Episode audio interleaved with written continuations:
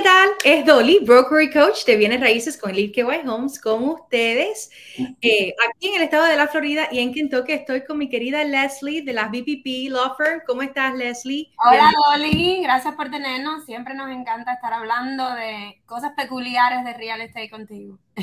Me encanta. Y eso, y hoy vamos a hablar de otras cosas más peculiares sobre, sobre bienes raíces. Mira, Hoy me gustaría hablar de las contingencias de contrato y qué significan esas y, cómo se diferencian aquí en la Florida.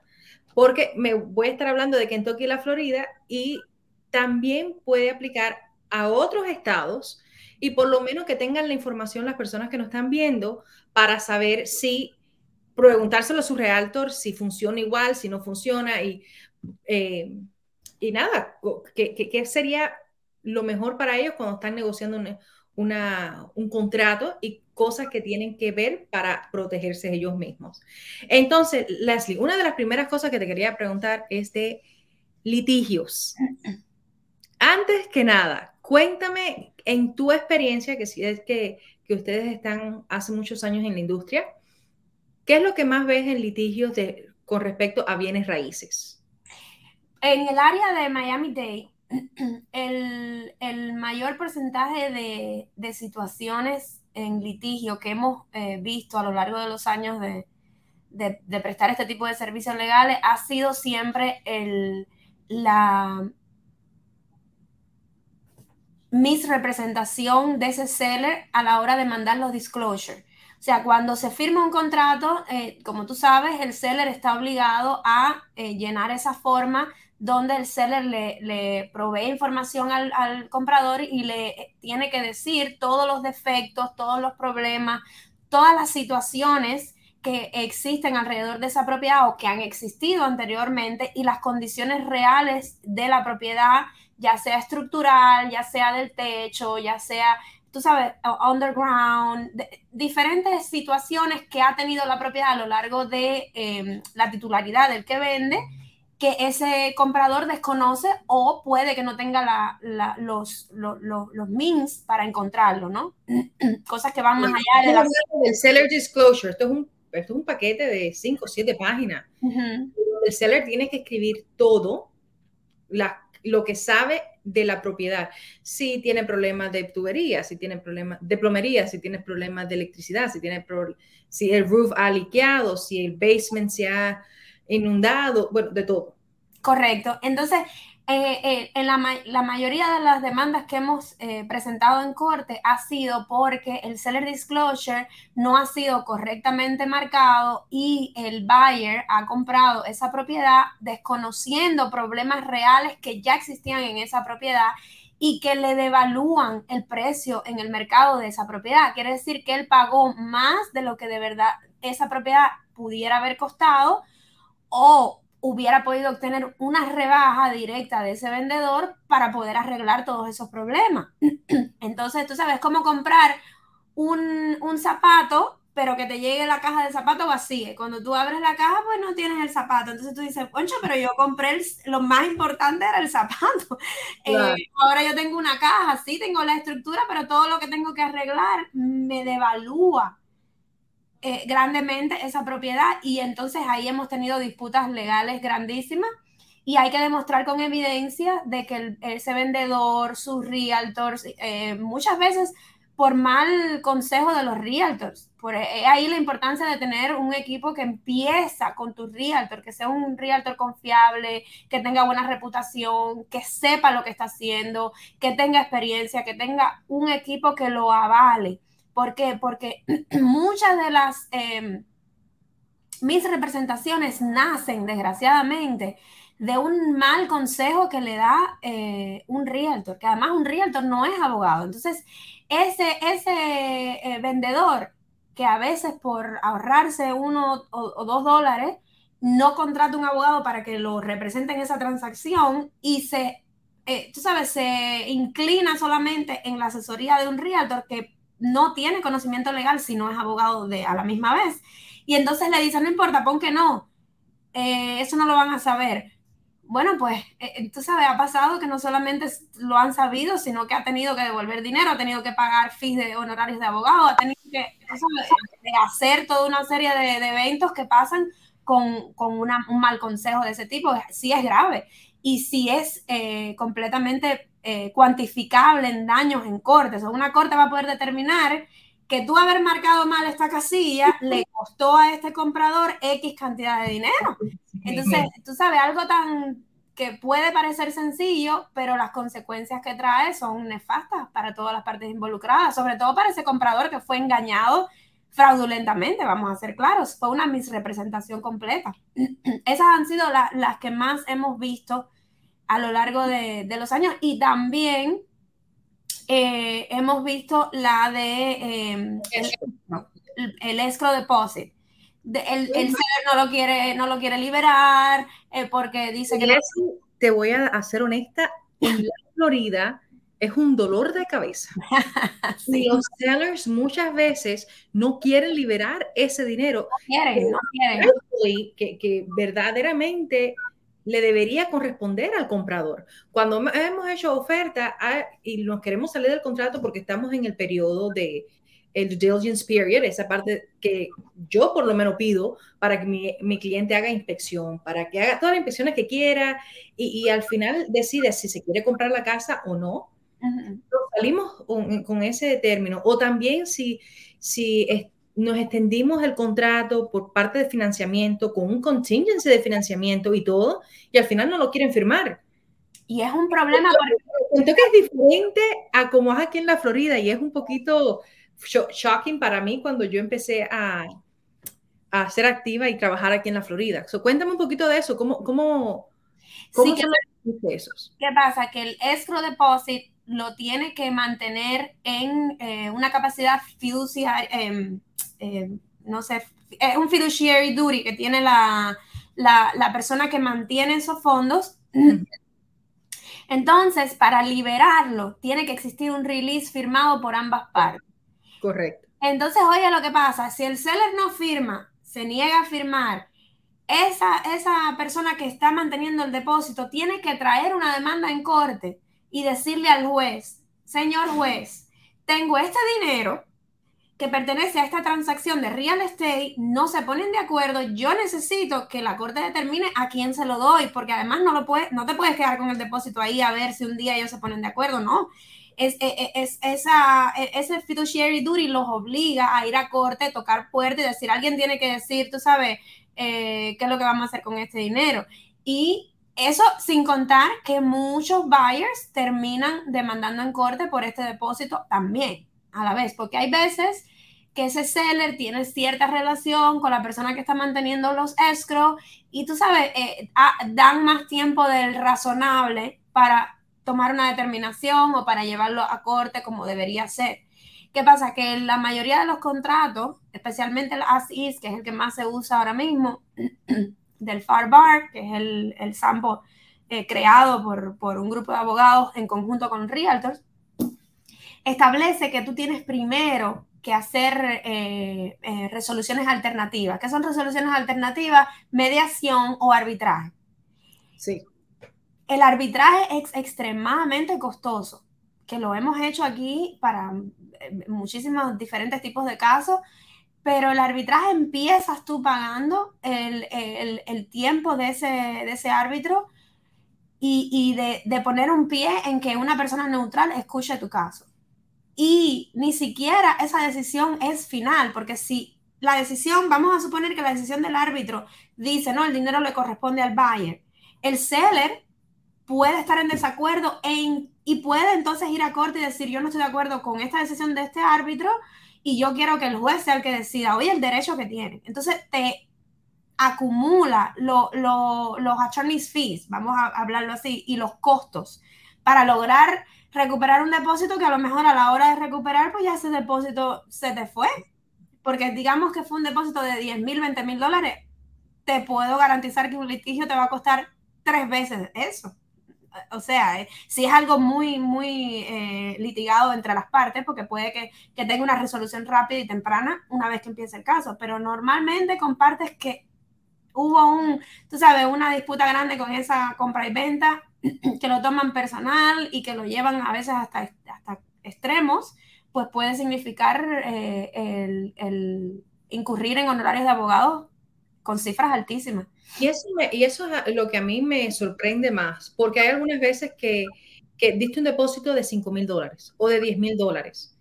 Después que paga, haces mediation, que haces arbitration, y después para ir a corte, como acabas de decir, el cliente ya ha perdido mucho dinero. Entonces, ¿hay una demanda o algo que se pueda hacer después de eso para recuperar todo ese dinero?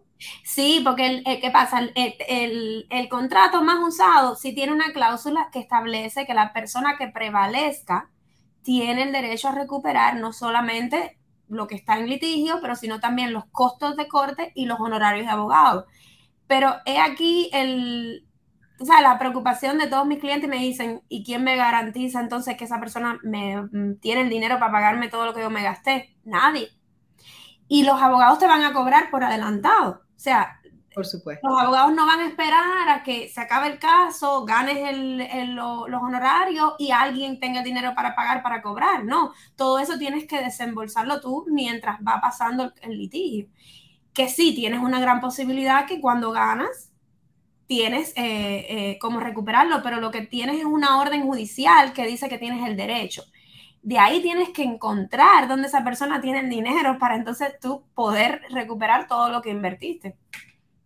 Eso honestamente es bien triste y cuando estamos hablando de hacer este tipo de demandas, ¿qué es lo que tú sugieres? Porque honestamente me parece un, el, el buyer, el que está comprando, el comprador de la casa, aquí en la Florida, en, Kentucky, para explicarle, normalmente el que aguanta el depósito tiene también, tiene 60 días, si no están de acuerdo, para eh, poner una demanda entre la otra persona. Casi siempre eso no pasa. Puede pasar, pero casi siempre no pasa. Después de los 60 días, que el broker o el que esté aguantando el depósito, porque aquí se aguanta mucho por las compañías de cierre, eh, como ustedes, pero en Kentucky nosotros tenemos la decisión y ponerle decir, no, no, en, 60 días este cheque se lo voy a dar a esta persona, por supuesto, a mi cliente, se lo voy a dar a esta persona, eh, a no ser que tú traigas una demanda against contra esta persona, contra mi cliente. En la Florida En la Florida es un dolor de cabeza y entonces yo siempre me he preguntado cómo, cómo podemos mejor ayudar a los clientes. ¿Qué lo, ¿Cuál es tu sugerencia? Porque estas cosas pasan. Yo siempre eh, eh, pudiéramos incluir cláusulas. Eh, recuerda que ese, ese, contrato puede ser negociado, puede ser modificado a petición de las partes. Entonces, con, cuando respecta al, al escrow deposit, lo más común que yo veo es que no existe una cláusula que obligue al seller a tomar una decisión en X cantidad de días. O sea, no, no, vamos a hablar de que el contrato sí dice que tienes tantos días para traer una demanda o tantos días para, eh, tú sabes, después que surge una disputa, eh, ir a arbitraje o a mediación, las resoluciones alternativas. Pero específicamente en tener la obligación de, de, determinar si tú vas a objetar al release de ese escro, no lo veo claro y conciso en el contrato. Eso sería una cláusula importante agregar, decir, el seller tendrá solamente, digamos, dos, tres días, porque ¿qué menos ha pasado mucho? Que se le manda el release y la cancelación al seller y, vienen días y vienen días y vienen días y no lo mandan firmado para atrás. Entonces, ¿qué pasa? La compañía de título o los abogados con el escrow deposit no lo pueden liberar si no tienen el release firmado por el seller. Y es ahí donde empieza, donde empieza a surgir el problema. O si el seller se le pone on the spot y tienes X cantidad de días para tomar una decisión y decir si tú no vas a firmar el release o si no lo firmas, se considera que tú no tienes ninguna objeción en que se release. Tú sabes, pues lo estás poniendo en una posición de apuro. tienes que tomar una decisión. No puede ser como tú quieras y no puede ser que yo tenga que llevarte a un a, un, eh, una resolución alternativa para que tú me digas si tú objetabas o no a que yo recuperara mi escrow deposit. Eh, a ver, si, si, tú vas a objetar, dímelo en X cantidad de tiempo y ya entonces ahí pasamos al próximo paso que, que es ir a ver un mediador o ir a ver un árbitro. Y si la resolución no, no es eh, buena para las dos partes, tienen, pueden pasar a la parte de, de litigio posteriormente. Claro, yo creo que es siempre tener una conversación sobre esto, aunque algunas veces yo como realtor se me hace difícil explicarle esto a los clientes, porque recuerda que le estamos explicando ya cómo es el proceso. Cómo, cómo, son las inspecciones. Estamos explicando del banco. Ellos están tan abrumados de que tengo que inventar cómo me voy a mudar. Y entonces esto se hace un poquito eh, difícil explicar, más aquí en la Florida. En, Kentucky es, es, otro estilo, es, es, otra cosa, hay otras reglas y regulaciones. Pero eso de, de adicionar un cost adicional no sería tan mala idea. Si eres realtor y estás viendo esto, puedes llamar a, a las abogadas, a Leslie, y a ver cómo, porque honestamente yo y mi equipo completo, cada vez que tengamos, tenemos una, una, queremos adicionar una cláusula al contrato, pues siempre le estoy diciendo, oye, me ayúdame ahí, ¿cómo, cómo escribimos eh, esta cláusula para que tenga vista y posición bajo la ley eh, del estado de la Florida, ¿no? Entonces, eh, eso es un gran apoyo que yo tengo en las abogadas y honestamente, cuando estás trabajando con un equipo fuerte, tanto como realtor, como abogados, como inspectores, como prestamistas, oye, es muy difícil que te vaya mal en una transacción. Y así, y así todo, pasan, es una, es una montaña rusa de emociones. Cuando estamos comprando una casa, que mientras mejor representado estés, mejor va a ser para ti. Y así no te estamos diciendo que va a ser fácil, no. Es un proceso simplemente interesante un poquito. Y es que tienen que verlo como, en la Florida vamos a llamarle guerra. Esto es una guerra. Si no vas preparado a la guerra, estás muy, muy, muy vulnerable a perder la vida en la guerra. Entonces, lamentablemente, eh, eh, el estado de la Florida, sobre todo Miami-Dade County, los closings se han convertido en algo muy estresante y, muy sensible. Y entonces todo depende de palabras claves, de movimientos específicos, de negociaciones fuertes antes de firmar un contrato para garantizar protecciones que antes ni siquiera eh, pasaban por la cabeza del comprador regular porque no era algo que los sellers eh, solicitaban o que se ponían en ese, en ese aspecto, pero estamos en un seller's market y la, eh, tú sabes, la, la, locación de Miami Day es muy, muy, muy, muy buscada y, y, desgraciadamente hace que suban y bajen los precios a maneras eh, injustificadas. Y, eso es por la demanda que tiene Miami-Dade. Eh, yo personalmente trabajo en toda la Florida, desde Miami hasta Tampa, Orlando, eh, básicamente en todas partes. Y también en Kentucky. Y, tengo la posibilidad, gracias a mi equipo, honestamente, si no fuera por mi equipo, no soy nada, pero eh, tengo la posibilidad de ver los diferentes mercados, cómo funcionan, cómo operan y cómo hay que negociar en esos mercados para proteger a nuestros clientes, pero también ser competitivos, así sea que estemos representando a un, seller, a un comprador o a un vendedor. ¿no? Entonces, Miami-Dade en particular es muy fuerte porque las casas están carísimas. Y antes que se decían que las casas de 350 mil eran carísimas, ya, ya creo que la palabra carísima en Miami-Dade eh, se ha pasado de lo caro. Y, honestamente no hay ninguna, no, hay ninguna eh, data, ninguna información que nos podamos guiar para decir, no, esto va a parar eh, y va a bajar. Hasta ahora no, mañana puede salir algo nuevo, una nueva noticia y eso puede cambiar, pero hasta ahora no veo nada mucho bajando, aunque los intereses siguen altos. Leslie, muchísimas gracias. La próximo video vamos a estar hablando de appraisals. Sí, vamos a hablar de appraisals y por qué es importante tener esa contingencia, qué significa contingencia y cómo la puedes usar a tu favor para renegociar el contrato. Perfecto. Eso, vamos a hacer otro videito hablando nada más de appraisals. No se lo pueden perder. Si quieren ver el video de que, que, hicimos sobre eh, los fraudes que hay, que existen, vean el, el, video pasado de la semana pasada, que creo que lo van a encontrar eh, muy beneficiario. Pues nada, Leslie, ¿cómo se pueden comunicar contigo? Así sean clientes que te quieran contactar o realtos que quieran trabajar con tu equipo, también y digan, oye, vamos a, vamos a trabajar con ellas para que nos ayudes a representar bien a nuestros clientes. El número de la oficina es el 305-549-8280 y mi correo electrónico es mi nombre, leslie, arroba bpplawfirm.com. Ahí me pueden escribir directamente y yo misma les voy a contestar. O si llaman a la oficina porque eh, no anotaron bien el correo electrónico, al 305-549-8280 eh, los muchachos les van a poder dar los correos electrónicos o se los mandan hasta por, por mensaje de texto para que les sea más fácil guardar. Leslie, muchas gracias, un placer tenerte. Hasta luego, un beso. Si estás buscando un realtor y te hace falta de inmediato, llama al 502-500-4124. El Pampa y Kentucky. El Si estás pensando buscar un realtor, tienes que llamar a Dolly López. El Si estás buscando un profesional inmobiliario, el equipo de Dolly es extraordinario. Trabajamos con compradores, vendedores y contratistas.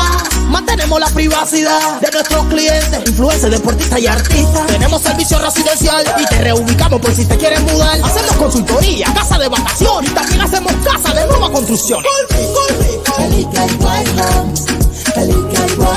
Si estás pensando buscar un realtor, tienes que llamar a Dolly López. Si buscando un profesional inmobiliario, el equipo de Dolly es extraordinario. Dolly López, 502-500-4124.